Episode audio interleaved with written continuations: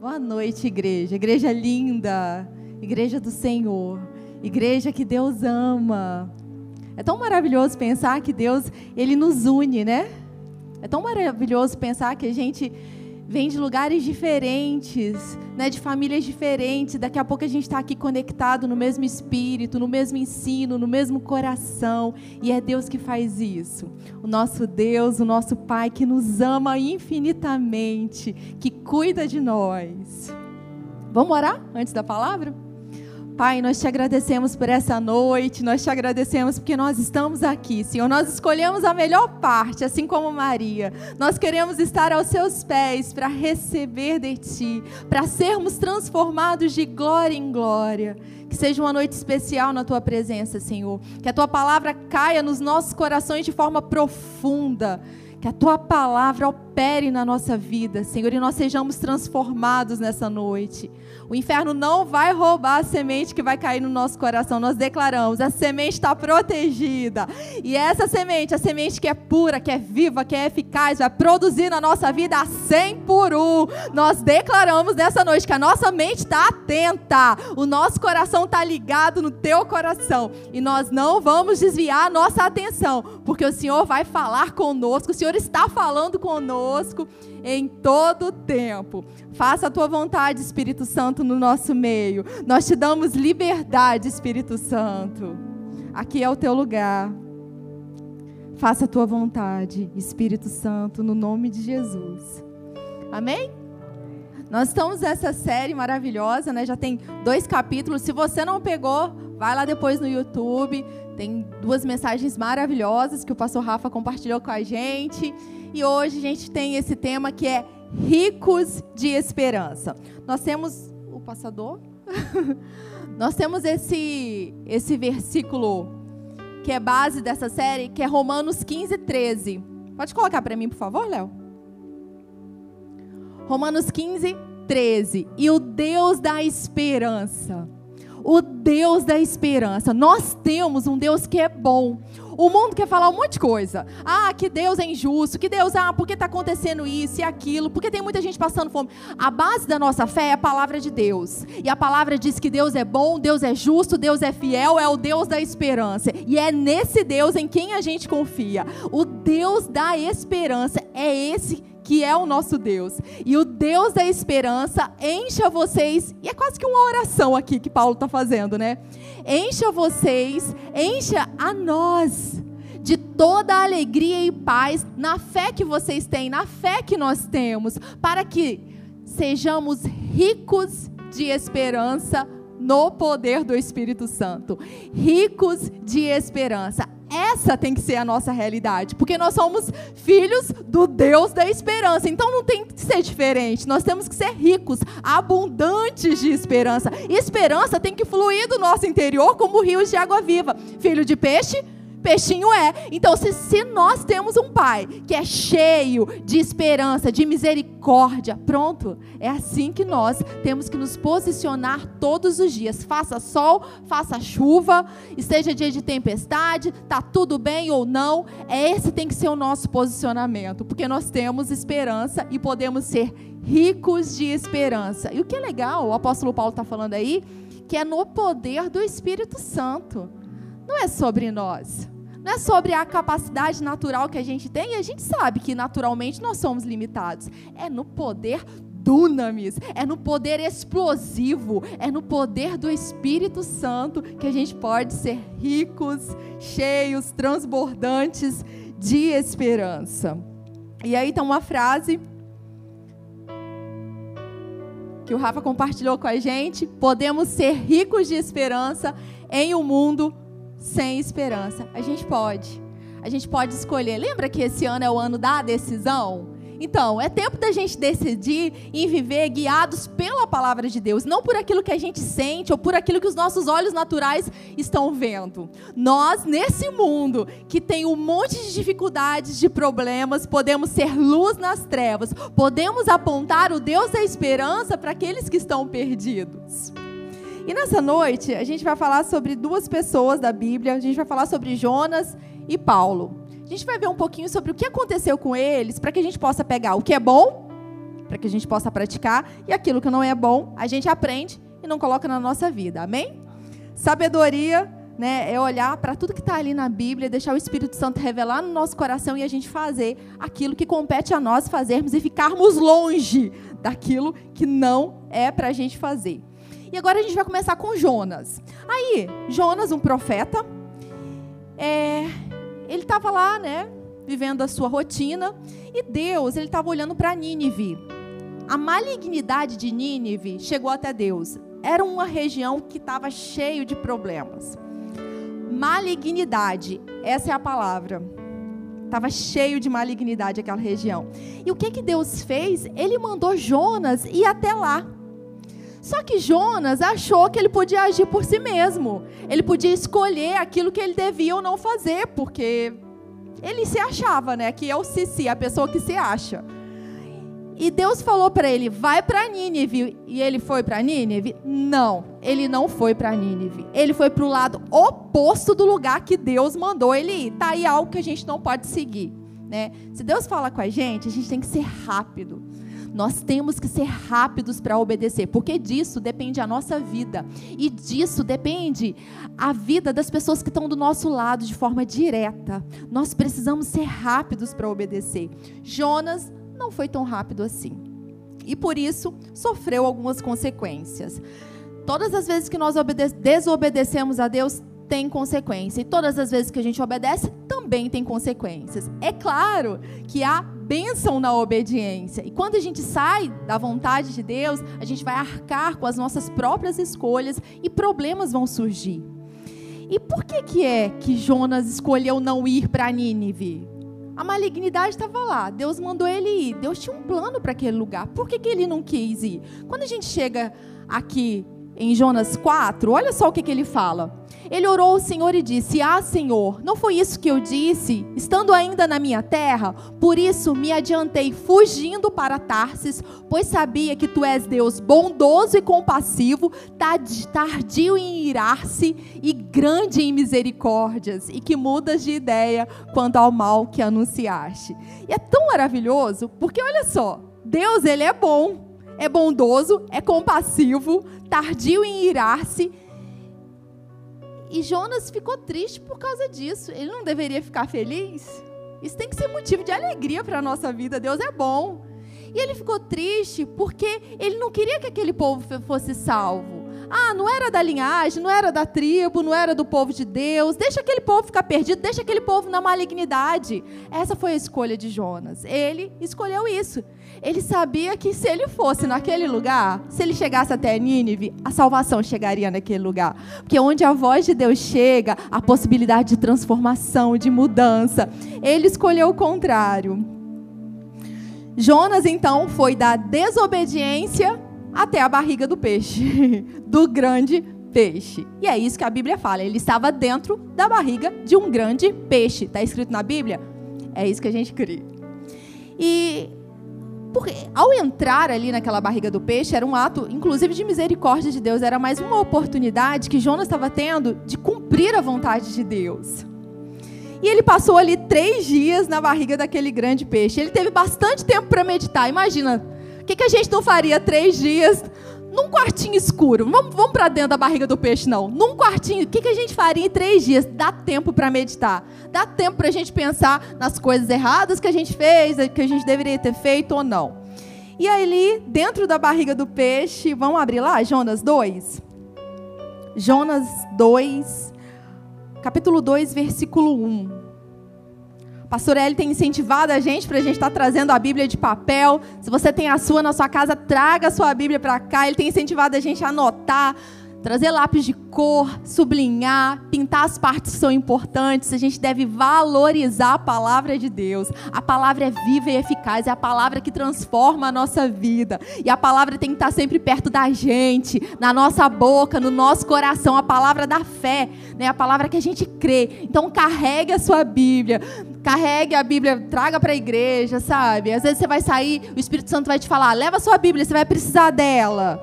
A palavra de Deus tem que estar sempre perto da gente. Ela tem que ser a fonte, de, a fonte principal de alimento espiritual na nossa vida. Não dá para viver de forma sadia espiritualmente sem a Bíblia, sem a gente ler a palavra. E a gente tem um plano aí anual de leitura da Bíblia. Se você ainda não pegou no finalzinho, pode falar com o pessoal do Somar. Vamos ler a palavra. É de suma importância. A palavra que transforma a nossa vida. E ela é munição na nossa boca. Ela derrota o inferno A palavra crida na nossa boca traz transformações. Nós precisamos da palavra. Já deu tempo de abrir Jonas, né? Jonas, então, dois. Então, dentro do ventre do peixe, Jonas orou ao Senhor. É interessante que no capítulo 1, ele não parou muito tempo para falar com Deus, não. Deus falou com ele, ele já foi tomando a decisão dele, mas aqui, dentro da barriga do peixe, ele teve tempo para orar. E ele orou ao Senhor e disse: Em meu desespero, clamei ao Senhor e ele me respondeu. Do ventre da morte gritei por, por livramento, e tu, ó Senhor, ouviste o meu clamor. Vamos lá para o 7. Eis que quando minha vida já ia apagando, eu me lembrei de ti, Senhor, e minha oração subiu à tua presença, ao teu santo templo. Aqueles que acreditam em ídolos inúteis afastam de si a verdadeira piedosa benevolência. Eu, porém, te oferecerei sacrifícios com voz de ação de graças. O que prometi, cumprirei fielmente. Sim, eis que a salvação vem do Senhor. E aí o que, que aconteceu? O Senhor deu ordem ao peixe e este vomitou Jonas na praia. Ele se arrependeu. Deus deu a direção, ele foi para o outro rumo. Mas ele se arrependeu. Isso é maravilhoso. Nós temos a possibilidade de nos arrependermos e voltarmos para o prumo, para a direção certa, para o caminho, para a verdade, para a vida. Jonas saiu da barriga do peixe porque ele decidiu obedecer.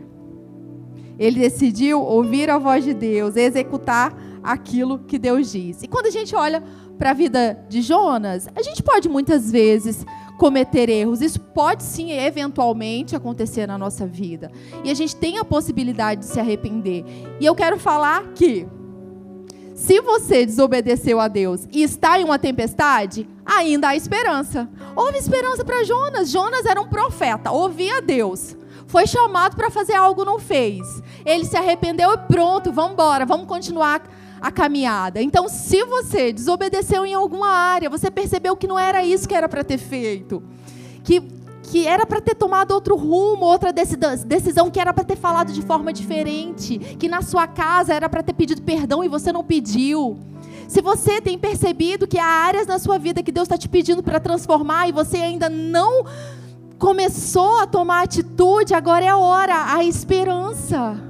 E mesmo que a gente esteja lá naquele quartinho escuro, meditando, sabe, esteja difícil, há esperança. O Deus da esperança levanta a nossa cabeça e mostra o rumo. É para cá, vamos embora. É tempo da gente avançar. Nós não podemos ficar paralisados. O erro aconteceu, vamos deixar o erro e vamos embora avançar, porque tem muito mais pela frente. Se a gente ficar prostrado, indo para o caminho contrário, a gente não vai viver o melhor de Deus. Só vivemos o melhor de Deus na posição certa. Sabe aquela parte que mil vão cair ao meu lado, dez, a minha, dez mil à minha direita, eu não vou ser atingido. Sabe por que, que a gente não é atingido? Porque a gente está na posição certa, debaixo do, do, da sombra do onipotente.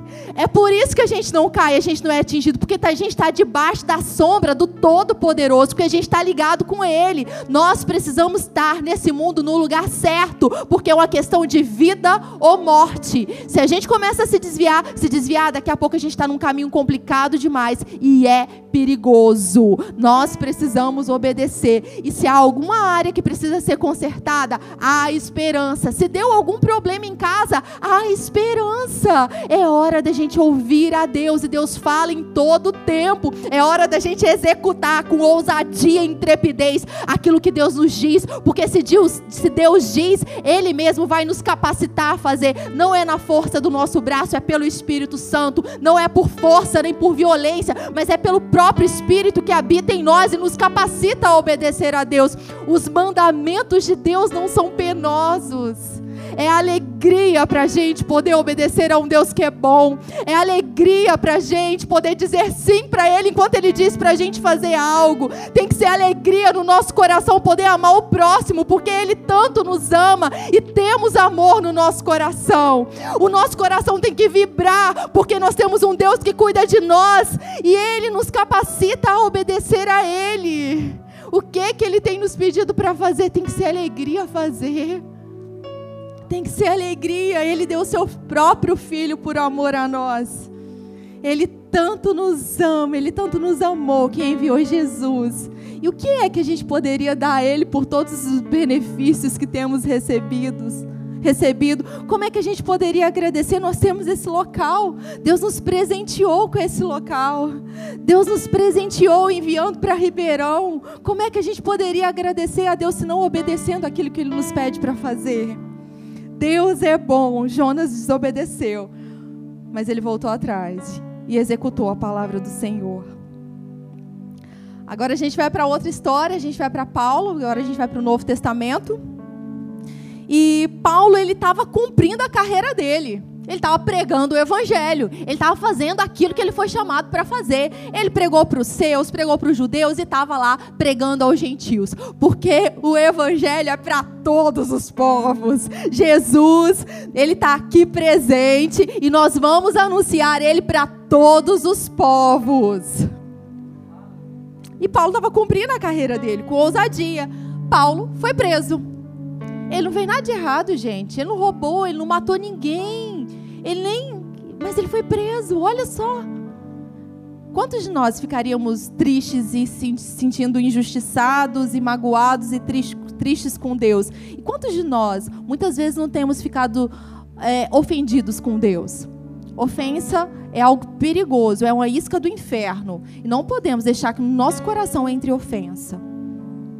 O mesmo Deus que chama é o Deus que capacita em todas as situações. É o Deus que quebra carreiras, que, que quebra toda a obra do inferno. O que nós precisamos é crer, é continuar crendo e confiando que Deus é justo. E Paulo estava preso e ele apelou para ser julgado em Roma. Ele era inocente, tipo, não tinha nada que comprovasse, podia comprovar que ele era culpado, e ele apelou para ir para Roma porque ele sabia que tinha um propósito lá. Aonde é o propósito da sua vida? É onde você está agora? Aonde é o propósito da sua vida? O que Deus te chamou para fazer? É muito importante a gente saber. E é só no nosso relacionamento com Ele que a gente vai saber e descobrir qual é o propósito da nossa vida. Paulo estava cumprindo o propósito dele, ele sabia que ele tinha que ir para lá, comparecer diante de César. E aí, nessa jornada, foi fácil? Chegou lá, ele estava preso, chegou lá sem problema nenhum, não levantou oposição nenhuma, ele foi feliz da vida, porque afinal, né? Filho de Deus não tem problema, é isso? Não, Jesus disse que nesse mundo nós passaríamos por aflições, mas nós temos que ter bom ânimo, porque Ele venceu o mundo. E aí, é tempestade, é vários problemas no navio, e a gente vai ver um pouquinho o que aconteceu. Vamos abrir lá em Atos 27. Atos 27.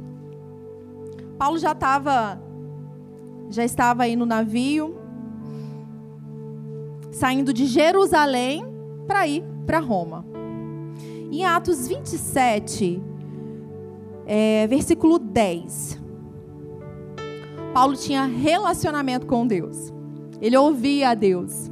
E ele podia se posicionar diante de tempestades tão terríveis, porque ele conhecia a Deus e ele ouvia o que Deus tinha para ele. Nós precisamos ouvir a Deus no nosso dia a dia para que a gente prevaleça contra as adversidades. E aí, Paulo disse para o pessoal que estava ali no navio, tinha soldados, e ele disse: Senhores, antevejo que essa viagem será desastrosa com avarias e muito prejuízo, não apenas em relação à carga do navio, mas também para as nossas próprias vidas. Então ele já sabia, Deus já tinha falado para ele: olha, essa viagem vai ser difícil. Se continuar, vai dar ruim. E aí, no 11, todavia o centurião, em vez de dar ouvidos às palavras de Paulo, preferiu seguir as sugestões do piloto e do proprietário do navio, e eles seguiram a viagem. Continuou o que Paulo falou, afinal, Paulo era um prisioneiro. Quem é que ia dar ouvido pra, ouvidos para Paulo? Né? Não tinha muita importância aqui. E nessa viagem de Paulo, nessa tempestade, não é porque ele fez alguma coisa errada, não é porque ele estava desobedecendo a Deus que ele passou por uma adversidade. Ele estava sim obedecendo a Deus. E muitas vezes nós vamos estar em obediência a Deus e as adversidades elas vão chegar porque elas são inerentes a esse mundo decaído. A gente está no mundo decaído. A Bíblia diz que o mundo jaz no maligno. Nós somos luz nas trevas. E vai sim o inferno tentar vir contra a luz, porque o inferno quer apagar a nossa luz. Ele quer destruir os planos de Deus na nossa vida. Só que nós temos que prevalecer assim como Paulo prevaleceu. Nenhuma adversidade vai ser maior que o poder de Deus. Nenhum problema que o inferno vai levantar vai conseguir apagar a luz que está dentro de nós, porque maior é aquele que habita em nós do que aquele que está nesse mundo. Paulo, ele não criou algo, ele não desobedeceu a Deus para estar tá vivendo aquela adversidade. As adversidades elas vão chegar e nós temos que saber como vamos nos posicionar diante dessas as adversidades. Por exemplo, o Covid. Alguém aqui foi que criou o Covid? Não foi ninguém, mas ele veio. E aí? Em Deus a gente tem descobrido, em Deus a gente tem percebido como a gente tem que se posicionar frente a vírus, bactérias, obras do inferno. E é em Cristo que a gente vence. Em Cristo nós somos conduzidos em triunfo. E é nele, somente nele, é em Cristo que há a esperança. Deus em nós, a esperança da glória. E aí, Paulo falou que a viagem seria desastrosa. E o que aconteceu? Sim, a viagem foi desastrosa a Bíblia diz que a esperança desapareceu. A gente vai ver isso agora em versículo 20. Capítulo 27, aí onde vocês estão mesmo. Versículo 20. Eles estavam nesse momento de tempestade, atrás de tempestade, imagina. Né? Tem gente que passa mal só de estar no navio com tudo bem, né? Tudo calminho. Agora imagina está num lugar onde a tempestade e onda para cima e onda para baixo está tá bem difícil. Atos 27, 20. Nem sol, nem estrelas foram avistadas por muitos dias. Muitos dias sem sol, sem estrela. Aqueles ventos devastadores e o mar revolto abateram-se com ímpeto sobre todos nós a ponto de perdermos toda a esperança de sermos salvos. Olha isso. Estava ruim, a situação estava muito ruim. E após muito tempo sem comer, Paulo se pôs de pé no meio deles e admoestou-os. Paulo se levantou de novo para ser um profeta naquele lugar. Senhores, vocês deviam ter dado ouvidos aos meus conselhos. É aquela hora, tipo, a gente sabia, tipo, sabe aquela hora? Te falei, né? Você não me deu ouvido. Eu sabia que ia acontecer isso, eu te avisei. Vocês deviam ter ouvido os meus conselhos e não ter saído de Creta naqueles dias.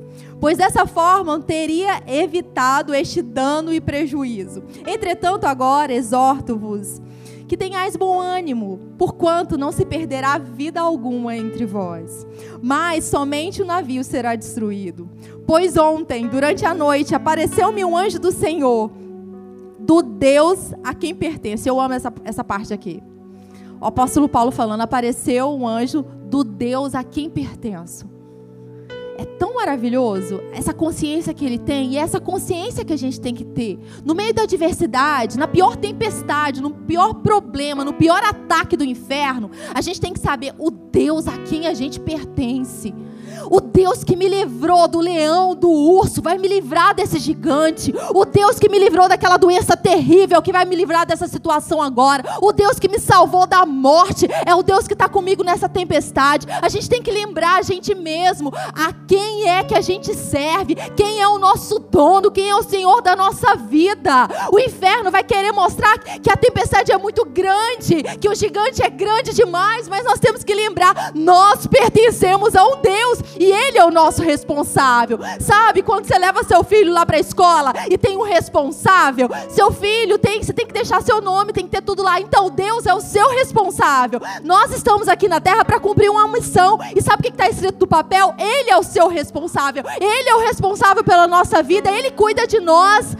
Ele não nos daria juntamente com Cristo graciosamente todas as coisas. Nós temos tudo que precisamos nesse tempo. Nós temos que nos lembrar ao Deus a quem a gente pertence, ao Deus da esperança, o Deus que já nos livrou, Ele também nos livrará nesse tempo, Ele nos livrará da armadilha do inferno, dos pensamentos malignos, das setas do inferno. É Ele que nos livra, Ele nos guarda e Ele mesmo nos deu a proteção, que é a armadura dele, a armadura de Deus, capacete da salvação. Nós temos o capacete da salvação, a gente tem usado o nosso capacete da salvação, a gente tem lembrado da nossa salvação, couraça da justiça, nós somos justiça de Deus.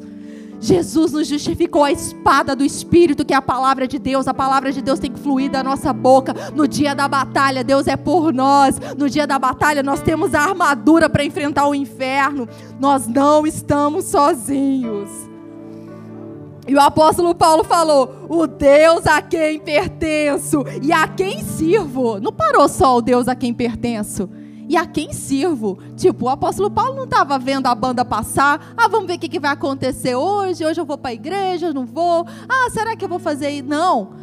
o Deus a quem eu pertenço e a quem eu sirvo. O apóstolo Paulo decidiu entregar a vida dele completamente para Jesus. Ele servia. E não era servir de qualquer jeito, era de todo o coração. Comunicou-me: Paulo, não temas Eis que é imperativo que compareças diante de César. E por isso Deus, por sua graça, te concedeu a tua vida e a de todos que estão navegando contigo. Portanto, senhores, tenham coragem, pois confio em Deus, que tudo se cumprirá conforme me foi anunciado. Nós temos confiado na palavra de Deus, naquilo que ele tem nos dito. Nós precisamos confiar nele. Certamente, olha só, declaração de fé. Gente, isso aqui é declaração de quem crê. Certamente seremos arrastados para alguma ilha. Nós vamos sobreviver. Eu vou cumprir o meu papel. Eu preciso chegar lá em Roma. Vou chegar em Roma. O que, que Deus falou que você precisa fazer? Então é isso que você vai fazer. E nada vai impedir. As portas que Deus abre, o inferno não tem poder para fechar. Nós podemos não entrar nessas portas, mas o inferno não vai fechar aquilo que Deus abre diante de nós. Deus diz: Eis que vou adiante de ti e vou endireitar os caminhos, os caminhos tortuosos. Eu vou quebrar as portas de bronze, os ferrolhos de ferro e dar os tesouros escondidos para que você saiba que eu sou Deus. Ele faz o milagre, ele abre a porta. A gente não precisa esmurrar a porta, a gente precisa simplesmente entrar no poder do Espírito Santo. Aleluia. Certamente vamos chegar em uma ilha. E eles chegaram, né? Foi difícil? Foi difícil. Não é porque Deus disse que a gente chegaria que vai ser sentar no pudim. Nós vamos enfrentar dificuldades, a nossa fé vai ser provada. O que nós precisamos é continuar, sabe? Porque às vezes é muito fácil desistir. Há uma vida mesmo de confissão de fé. Se alguém está enfrentando algum problema de saúde, a Bíblia nos diz para a gente declarar declarar. Declaração de fé é uma parte da nossa jornada. Nós precisamos declarar fé. Acordou de manhã, eu declaro que eu tenho saúde. Eu tenho saúde em cada célula do meu corpo. O inferno não vai roubar a minha saúde, porque Jesus me deu saúde na cruz do Calvário. E ter uma vida de declaração de fé dá trabalho. Porque eu preciso esmurrar a carne. Tem dia que eu não vou querer declarar, eu quero ficar calada, quietinha no canto. Mas eu preciso decidir dá trabalho vencer as, as adversidades, porque tem um posicionamento de fé. Tem algo que a gente precisa se posicionar em relação da palavra. Sabe? Foi difícil chegar na ilha, mas eles chegaram lá. E nenhuma vida se perdeu. O navio se perdeu, nenhuma vida se perdeu. Eles conseguiram chegar lá. E ainda, os soldados queriam matar aqueles que eram presos. Mas o centurião não deixou matar. Sabe por quê? Só por causa de Paulo. Só por causa da sua vida, pessoas vão ser libertas. Só porque você decidiu obedecer a Deus na sua casa, a sua casa vai ser influenciada. Só porque você decidiu não murmurar, pessoas vão ser influenciadas do seu lado. Só porque a gente decidiu obedecer, pessoas serão libertas, vão chegar aonde você precisa chegar. Nós somos chamados para impactar a vida de outras pessoas.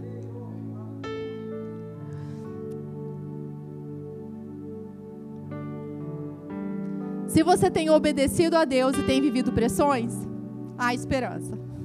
Teve esperança para Paulo e para o povo que estava no navio com ele. Teve esperança para o centurião que não ouviu ele quando Paulo falou. Há esperança. Você tem obedecido a Deus e você tem visto que as coisas não têm caminhado muito bem, não desista. A gente precisa prevalecer. A gente só vai chegar na ilha ou chegar em Roma se a gente continuar. Se a gente desistir, vai morrer no meio do caminho. Nós não podemos ser daqueles que desistem, que retrocedem. Nós temos que ser daqueles que avançam. Rafa falou na, na, semana passada de não bater no tatame. O inferno quer que a gente fale, ah, eu desisto, não aguento mais, eu abro mão, não quero mais. Não, não bata no tatame, tá doendo. O inferno tá falando um monte na sua cabeça, tá falando que você é isso, aquilo, que você não continua, olha para Jesus. Há esperança, não bata no tatame, não desista. Há esperança, e mesmo que você não veja, não, parece que não tem horizonte, são três dias dentro da barriga do grande peixe, ou vários dias no naufrágio. Continue, olhe para Jesus. Há esperança. Há esperança. E agora a última parte, há esperança para o mundo perdido. Há esperança para os filhos de Deus, há esperança para cada um de nós e há esperança para aqueles que estão perdidos. E Paulo, quando ele chegou ali naquela na ilha, na ilha de Malta, o pessoal da ilha recebeu ele super bem. Fizeram uma fogueira, estava frio, né? Possivelmente. E receberam eles muito bem. E Paulo, daqui a pouco, foi pegar um graveto. O que, que me aparece? Uma cobra. Gente, o inferno ele vai tentar atacar, mas a Bíblia diz que a gente tem poder para pisar na cabeça de serpentes e escorpiões e sobra, sobre toda obra do mal e nada, absolutamente nada nos causará dano. E Paulo tomou posse disso aqui. Sacudiu, a cobra caiu, pronto. O povo ficou só olhando, pensando, Ih, aquele lá é culpado mesmo. Sempre vai aparecer gente para nos condenar. E nós temos que ser daqueles que não vão ficar condenando as pessoas porque elas estão passando por situações difíceis. Os moradores viram ali a cobra picando ele, ali no braço dele, e já pensaram logo, Ih, é todo errado. Não, ele não era tudo errado. Daqui a pouco, quem morreu foi a cobra. É o inferno tem parte em retirada. Não somos nós. Ele foi picado para a cobra. E aí, daqui a pouco, tinha uma pessoa lá que estava doente. O que, que ele fez? Foi orar, claro, né? Quando a gente encontra alguém que está enfermo, Vamos exercer a nossa crença, declarar a obra da cruz do Calvário. A Bíblia diz que a gente pode impor as mãos sobre os enfermos e eles serão curados. A nossa parte é crer, é colocar a mão, é exercer fé. E Paulo começou a orar para as pessoas, e as pessoas começaram a ser curadas naquele lugar. Aquela ilha não foi mais a mesma. Paulo sabia que ele tinha que chegar em Roma, né? Não sabia que ia dar uma passadinha ali em Malta, que ele tinha um propósito ali pessoas seriam influenciadas. Na nossa jornada, tem lugares que a gente vai passar, a gente vai abençoar pessoas, vai passar por ali, daqui a pouco a gente vai para outro lugar. E ele chegou naquela ilha, e aquela ilha não foi mais a mesma.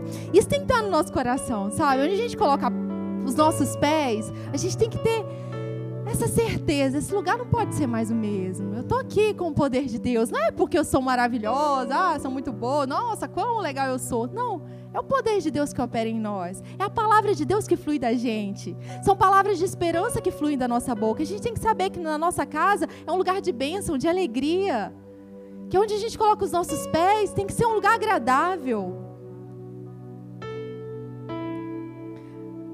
E aí, Paulo da ilha, ele conseguiu chegar então a Roma, né, ele cumpriu esse propósito, conseguiu chegar lá. E olha só, em Atos 28, 31, o que diz? O que, que Paulo fazia lá?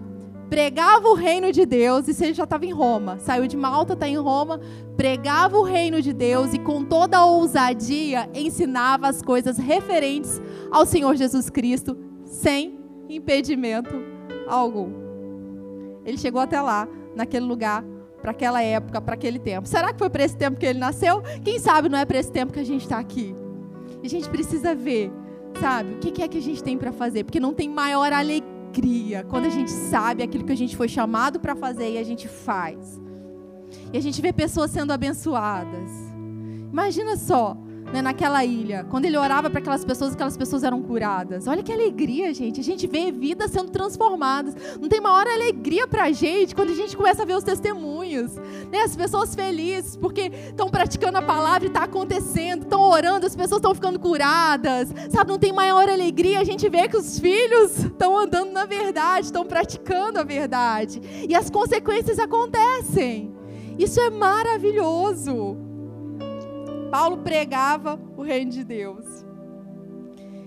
ele estava ocupado em cumprir o propósito dele. E no final ele pode falar: completei a carreira, combati o bom combate, guardei a fé. Por que, que ele pode falar? Porque ele de fato fez. Não era uma demagogia. Ah, cumpri minha carreira. Não, ele fez. Ele se posicionou. E é tempo da gente se posicionar para cumprir a nossa carreira, para a gente levar esperança para o mundo perdido, esperança para as pessoas que não têm esperança. Tem tanta gente nesse mundo que, que não sabe quem é Jesus, que não sabe o que, que eles podem viver. E nós temos Cristo para apresentar. Agora a gente vai voltar lá em Jonas. Vamos voltar lá. Jonas 3. Jonas 3, a gente vai começar no versículo 1 há esperança para um mundo perdido.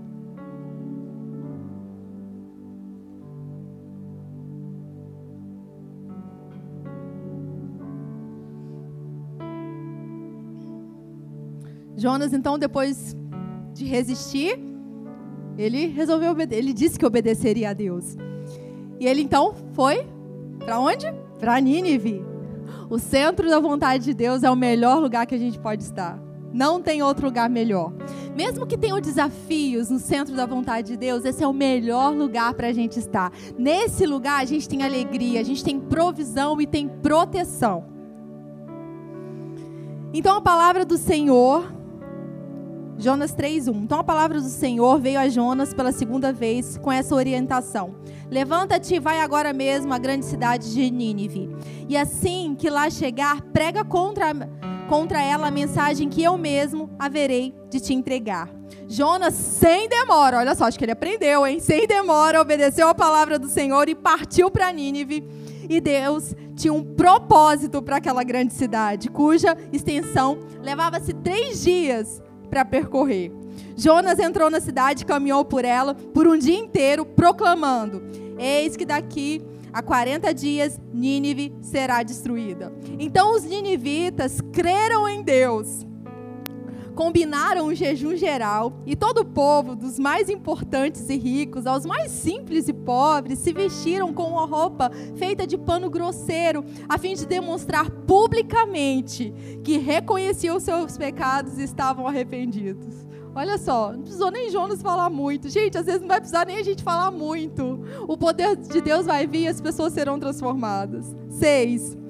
Quando o rei de Nínive tomou conhecimento da pregação e de tudo que ocorria na cidade, ele se levantou do trono, tirou o manto real, vestiu-se também de panos de saco e sentou-se sobre as cinzas. Isso fala-se, fala de humilhar diante da poderosa mão de Deus.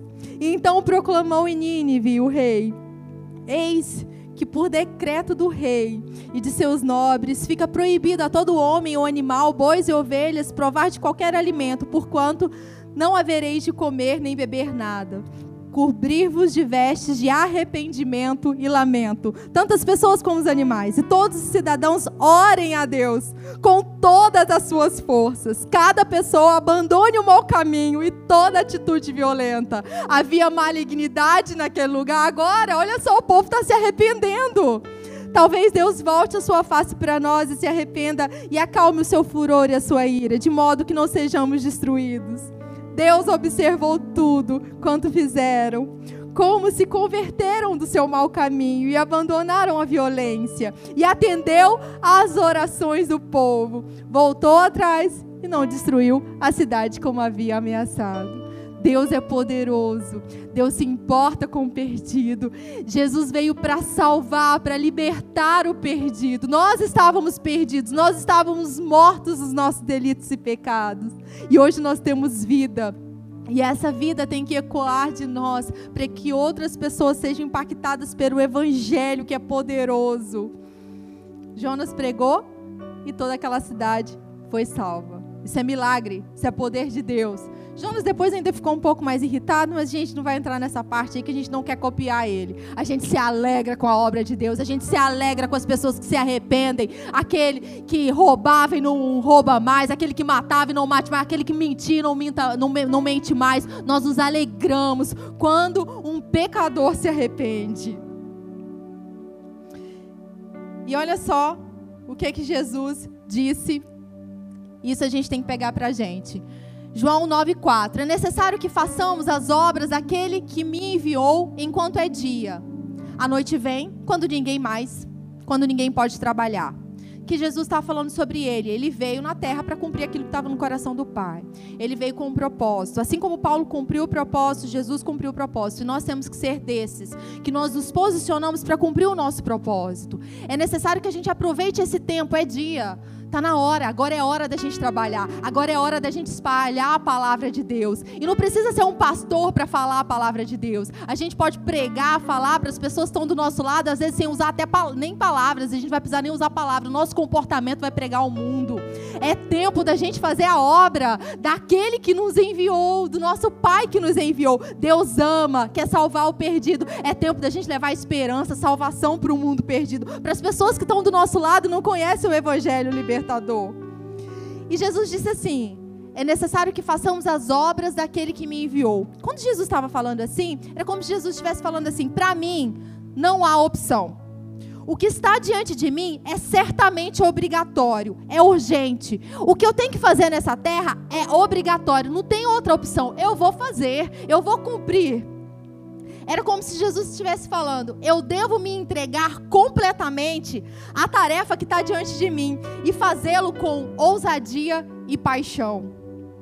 Era como se Jesus estivesse falando: Eu fui enviado especificamente para essa missão e responderei àquele que me enviou para que eu possa realizar a tarefa daquele que me enviou. E essa tem que ser a nossa declaração. Não tem outra opção. Eu vou obedecer a Deus. Eu vou, vou fazer aquilo que eu fui chamado para fazer. Eu vou levar a palavra de esperança para aquele que está perdido. Eu vou orar para aquele que está perdido. Eu vou usar minha boca para abençoar.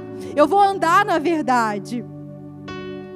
E aí, aqui o Rick Renner, ele fala que esse versículo é assim, ele, ele foi traduzindo e usando as palavras do grego, e era, era como se estivesse escrito assim: para mim, não há opção pois o que está diante de mim é certamente obrigatório. Eu fui enviado especificamente para essa missão e este momento, e responderei àquele que me enviou sobre como devo realizar essa tarefa. Portanto, devo me entregar completamente à tarefa diante de mim e fazê-la com entusiasmo e paixão. Tem algo que só você pode fazer. Tem pessoas que só você pode alcançar, que a gente não vai chegar lá. E a gente tem que fazer a escolha como Jesus fez, fazer a escolha como o apóstolo Paulo fez. Eu vou cumprir a minha tarefa com entusiasmo, e mesmo que esteja pressão, e mesmo que esteja doendo, eu vou levantar da minha cama e vou seguir. E mesmo que a depressão tente me colocar para baixo, maior é aquele que habita em mim. E mesmo que pareça que não tem esperança, tem esperança, porque eu sirvo ao Deus da esperança. Sabe o que, que o inferno faz? Ele faz com que a gente olhe para as coisas e parece que, que não tem mais solução. Sabe, é como se tivesse um muro e daqui a pouco não tem como mais passar aquele muro. O diabo quer mostrar a tristeza, um mar de tristeza e quer que a gente mergulhe nesse mar de tristeza. Ele quer mostrar pra gente um mar de derrota e quer que a gente fique preso nesse lugar. Mas a gente tem que escolher sabe? Tem que escolher, é uma decisão. Eu vou me levantar, eu vou cumprir a minha carreira. Sim, eu digo sim para o propósito da minha vida. Sim, eu amarei o Senhor, o meu Deus, de todo o coração, de todo entendimento até o fim. Eu não colocarei outras pessoas, outras coisas no lugar de Deus. Eu vou seguir a minha missão, eu vou avançar e nada vai me parar. Eu vou ser transformado de glória em glória. Eu vou receber o ensino da palavra e vou praticar. Tem que ser uma escolha acima de qualquer sentimento, eu vou avançar. E lembrando que qualquer medicamento ele pode ser leve e momentâneo, se a gente decidir olhar para Jesus e deixar que a cura dele transforme completamente a nossa vida. Nós não precisamos ficar escravos de coisas, porque nós já fomos libertos. Nós temos que escolher servir ao Senhor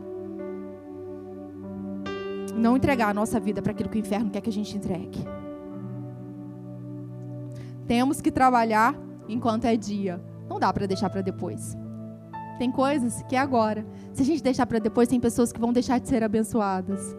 Se a gente deixar para depois, para mandar aquela mensagem de ânimo, aquele versículo que está no seu coração, aquela oração que o Espírito Santo te chamou para fazer, não dá para deixar para depois. É agora, agora é a hora da gente trabalhar, agora é a hora da gente semear para que a gente tenha uma boa colheita. O que, que você quer colher? Começa a plantar agora. Se a gente atrasar, se a gente deixar para depois, oportunidades vão passar. Você quer perder aquela oportunidade?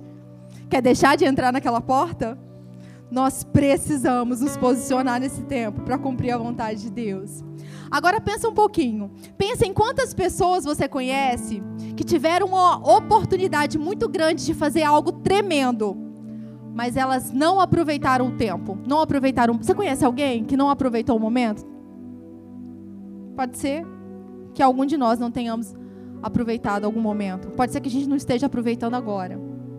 Pense nas pessoas que, como Jonas, tenham desobedecido a Deus e têm ficado muito tempo paralisados no outro lugar onde totalmente oposto do que Deus disse para a pessoa estar. Tá. Nós não vamos ser dessas pessoas que desobedecem a Deus, não vamos ser dessas pessoas que deixam para depois, que fala para Deus: "Espera aí, vai ser no meu tempo". Nós vamos ser daqueles que vamos obedecer, vamos falar para Deus: eis-me aqui, é agora, estou aqui, é para ser agora, é agora que eu vou fazer. A quem enviarei?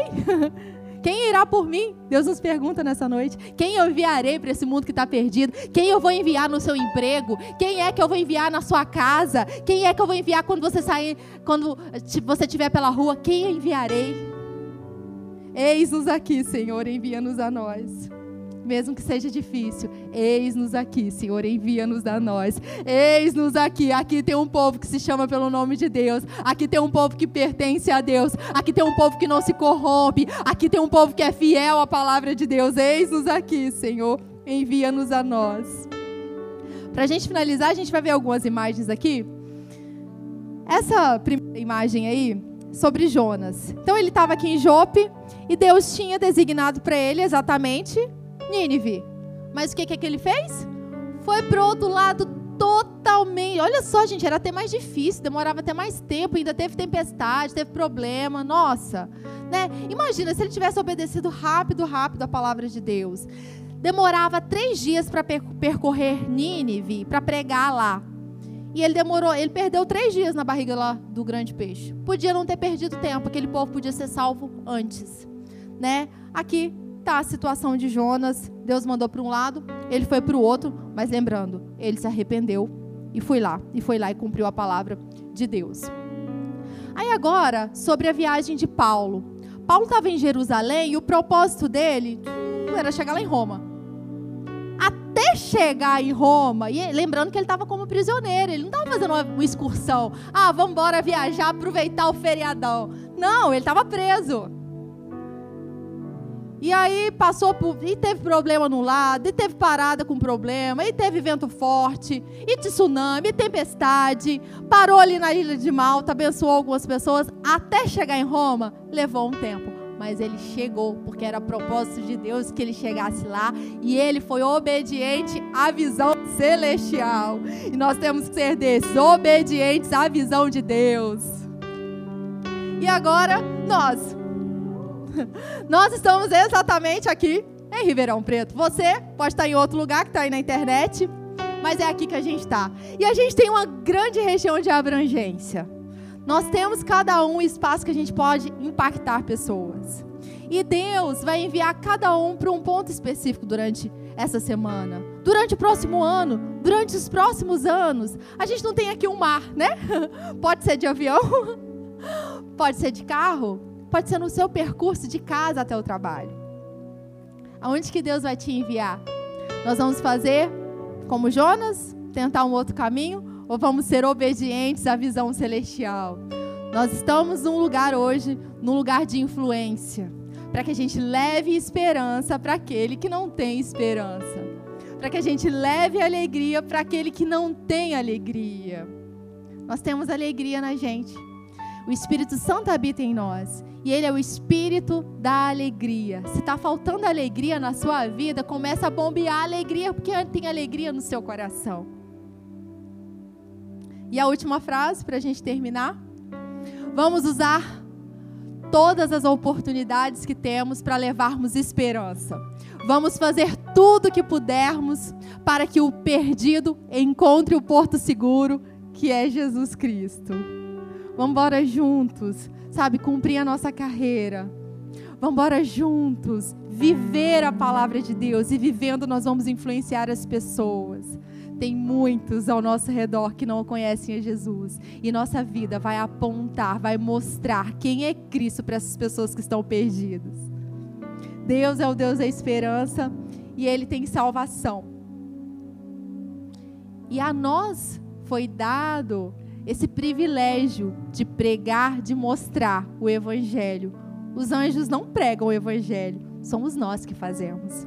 Os anjos vão fazer com que as coisas cooperem, vão fazer várias coisas aí no mundo espiritual que a gente não está vendo, mas pregação do Evangelho é com a gente, filhos de Deus. Pregação da palavra viva é com a gente. Aí você pode estar pensando, mas eu não sei pregar. Tem palavra dentro de você, então palavra tem que sair da sua boca. Deus é o Deus da esperança. 1 Pedro 3,15 fala: Esteja sempre preparado para responder a qualquer pessoa que pedir a razão da esperança que há em você. Esteja pronto para responder a qualquer pessoa que perguntar para você qual é a razão da sua alegria, qual é a razão da sua esperança. Esteja preparado a tempo e fora de tempo. Esteja preparado porque é luz, ainda é dia, é tempo da gente levar as boas novas de salvação para essa cidade. Deus ama o perdido, Deus nos ama e nós estamos aqui para cumprir a carreira que Deus propôs a nós. Amém?